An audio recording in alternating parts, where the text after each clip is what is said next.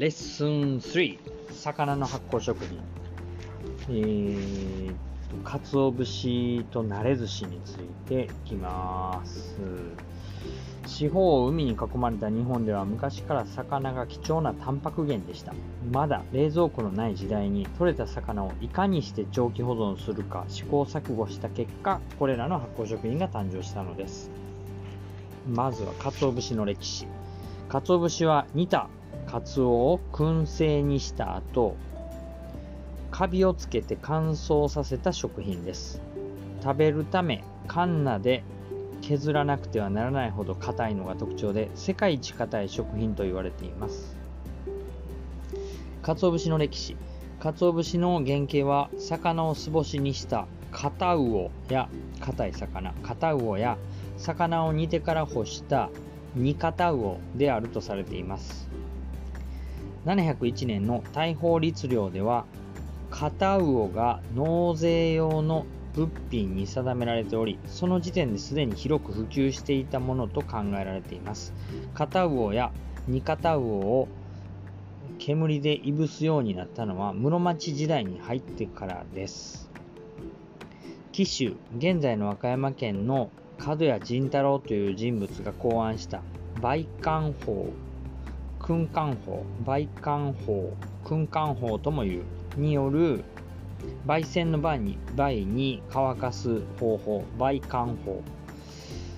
による熊野節が人気を博し西日本の一大消費地である大阪や京都へと出荷されました。現在のように燻製した後でカビをつける製法は江戸時代初期に2代目角谷勘太郎が土佐現在の高知県で始めたと言われています。当時鰹節は土佐藩の主要な貿易品でしたが輸送中にカビが発生してしまうのが大きな悩みでした。そしてそこで2代目角谷勘太郎は悪いカビが発生しないように最初から良いカビを生やすという画期的な方法でこの問題を解決したのです。なるほど。先にカビを良いカビを生やしておくと。この媒管カビ付け法は微生物の拮抗作用を利用したものですが、レーウェンフックによる微生物の発見が1674年であることを考えると、その頃の日本ですでにカビを利用した発酵食品が作られていたというのは実に驚くべきことと言えるでしょう。鰹節の語源ははっきりと分かっておらず、カツオを干す、鰹節から転じた、あるいはカツオをえーと、いぶす、かつおいぶしから転じたなど様々な説があります。えーと、かつお節ができるまで、かつお節の製造工程はとても複雑で手間がかかり、完成までに数ヶ月を必要とします。いかにかつお節ができるまでの流れを見ていきましょう。生切り。最初は水揚げされたカツオの頭を切り落として内臓を取り除き水洗いした後で3枚におろします。小さなカツオの場合はそのままカメ節と呼ばれるカツオ節にしますが大きなカツオでは半身をさらに背肉と腹肉に切り分け左右で合計4本の節にします。この工程を生切りと呼び4本に切り分けた節のことを本節と言います。また本節の背中側はお節腹側は目節と呼ばれています。3枚おろしからね、小さい場合はもう2枚。違うか、そのままや。そのまま。鰹節は昔から縁起物とされ、結婚式の引き出物として贈られる。これは、お節、目節が合わさって亀になるのがめでたいと考えられていたためで、他にもカツオ、カツ、魚でカツオ、カツオ節、カツ、カツ男、カツ男節などの意味が込められることもある。と、勇ましい。えー、かご立て、二熟、車、車熟、かご立て、かごを立てる。かご立て、車熟、えっ、ー、と、煮る、熟す、車熟。次のかご立てと呼ばれる工程では生切りしたカツオの身を2かごに丁寧に並べます。この時並べ方が雑でねじれたり曲がっていたりすると出来上がりの形が悪くなってしまうため繊細さが要求される作業です。かご立て。かご立てが済んだら車熟違うに2かご2かごに入れ2かごえ違う。かご立てが済んだら2かごを釜に入れ80度から90度前後のお湯で1、2時間かけて車熟します。お湯を100度で沸騰させないのは気泡によってカツオの身が煮崩れすることを避けるためです。また長時間じっくりと車熟することで魚の生臭さが抜け身がしっかり締まるようになります。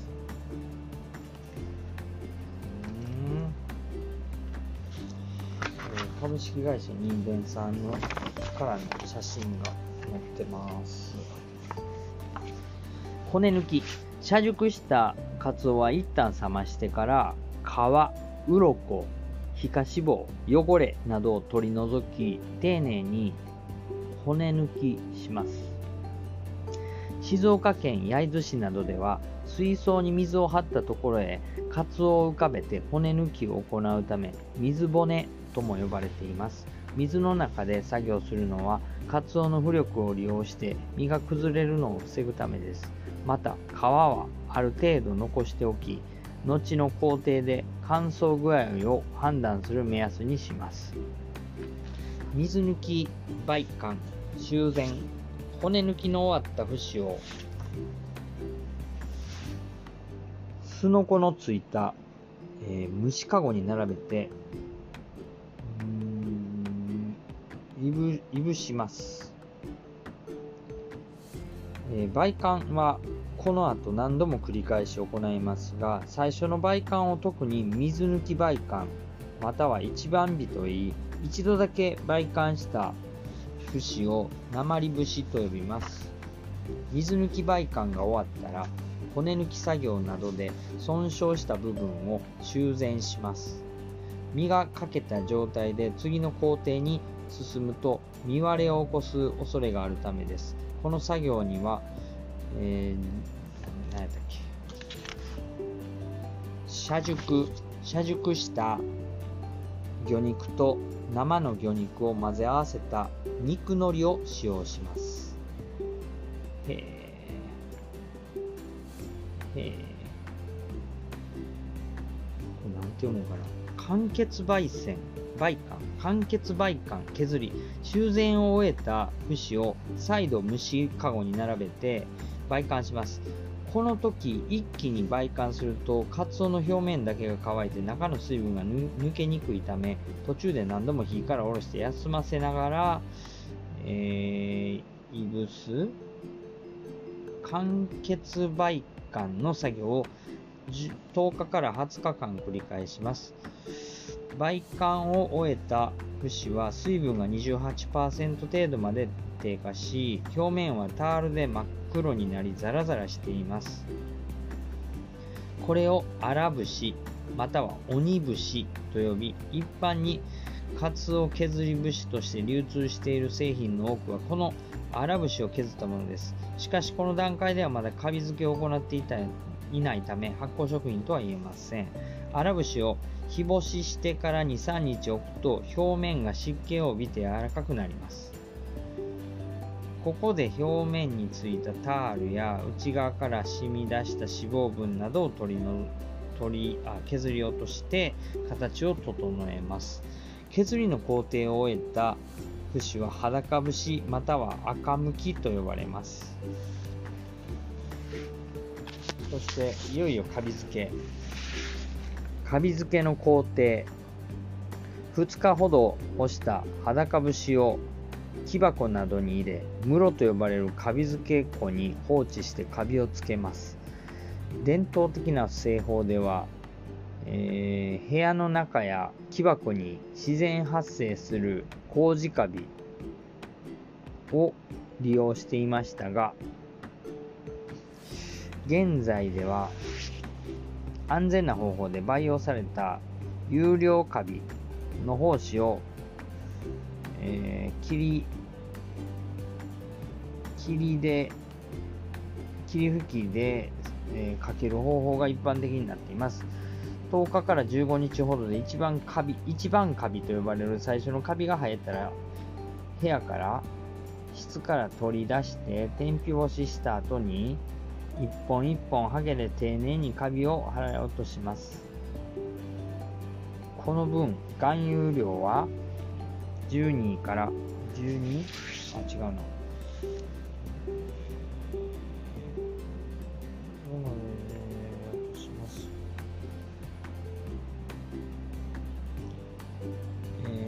このカビ付けと天日干しを繰り返すうちに何度何度もする10から15日ほど一番カビと呼ばれる最初のカビが生えたら質から取り出して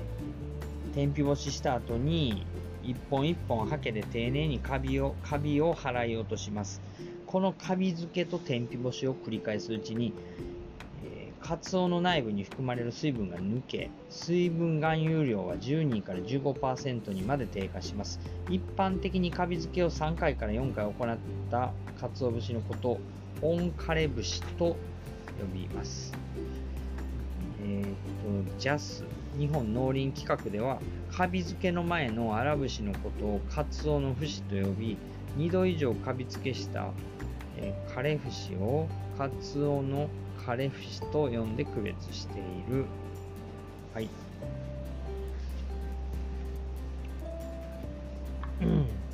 次は、え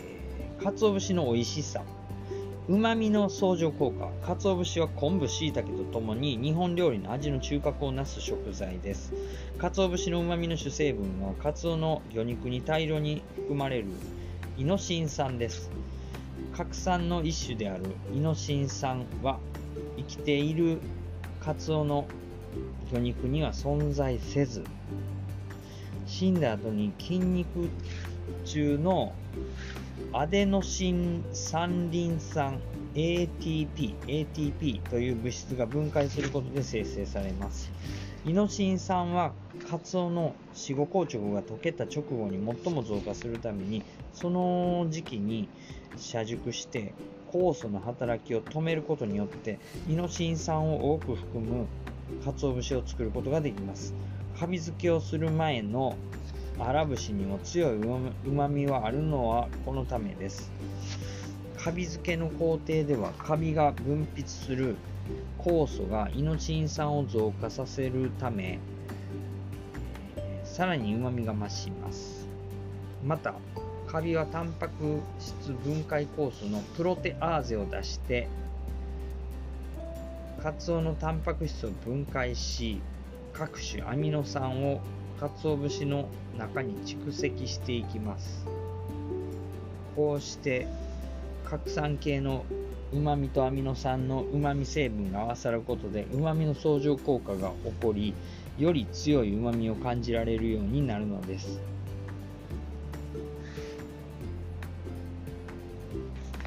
核酸っていうのは遺伝子の材料となる物質で全ての生物に含まれ細胞が生まれ変わるために必要となる。とても大切なものです上品な風味の秘密カツオはもともと大変油の多い魚ですが、カツオ節のだし汁に油は浮いてきません。カツオ節に含まれる油脂分の多くは車熟や売還の過程で失われ、残った脂質もカビの働きで取り除かれます。カビは大量のリパーゼ、脂肪分解酵素を出して、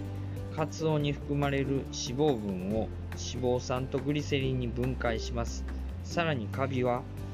えー、脂肪酸やグリセリンを食べてしまうのです。ひょーすげえ、カビ。またカビには鰹節の香りを良くする働きもあります脂質分を分解する際にアルコール類などの好気成分を生み出すほか魚の生臭さや噴煙の匂いを抑えまろやかな香りにする役割も果たしています。鰹節は高温多湿を避けチャック付きポリ袋などに入れて冷蔵庫に保管する。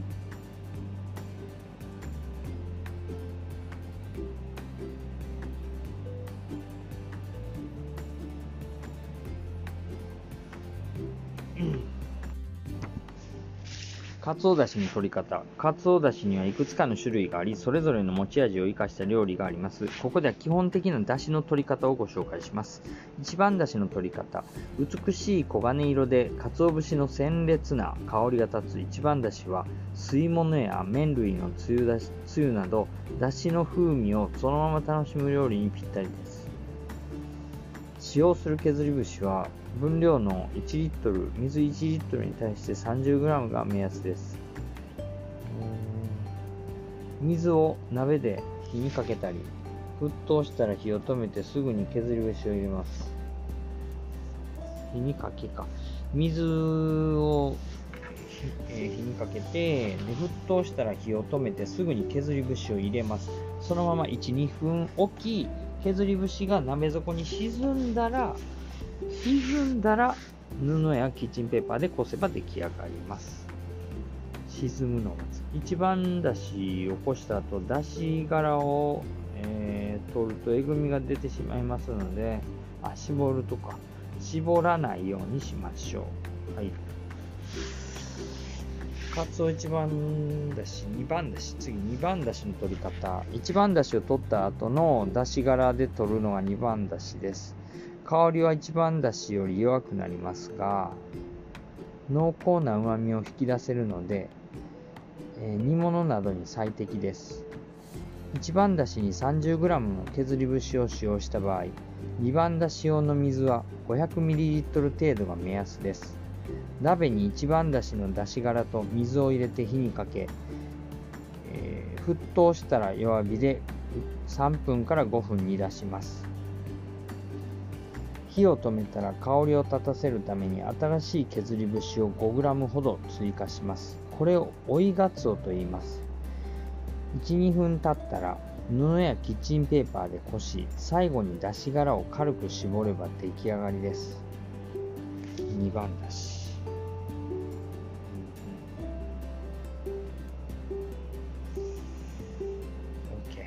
番だし味噌汁には1番だしと2番だしのどちらも使用できるが1番だしで作ると華やかな香りが立ちより上品な味わいを楽しむことができます。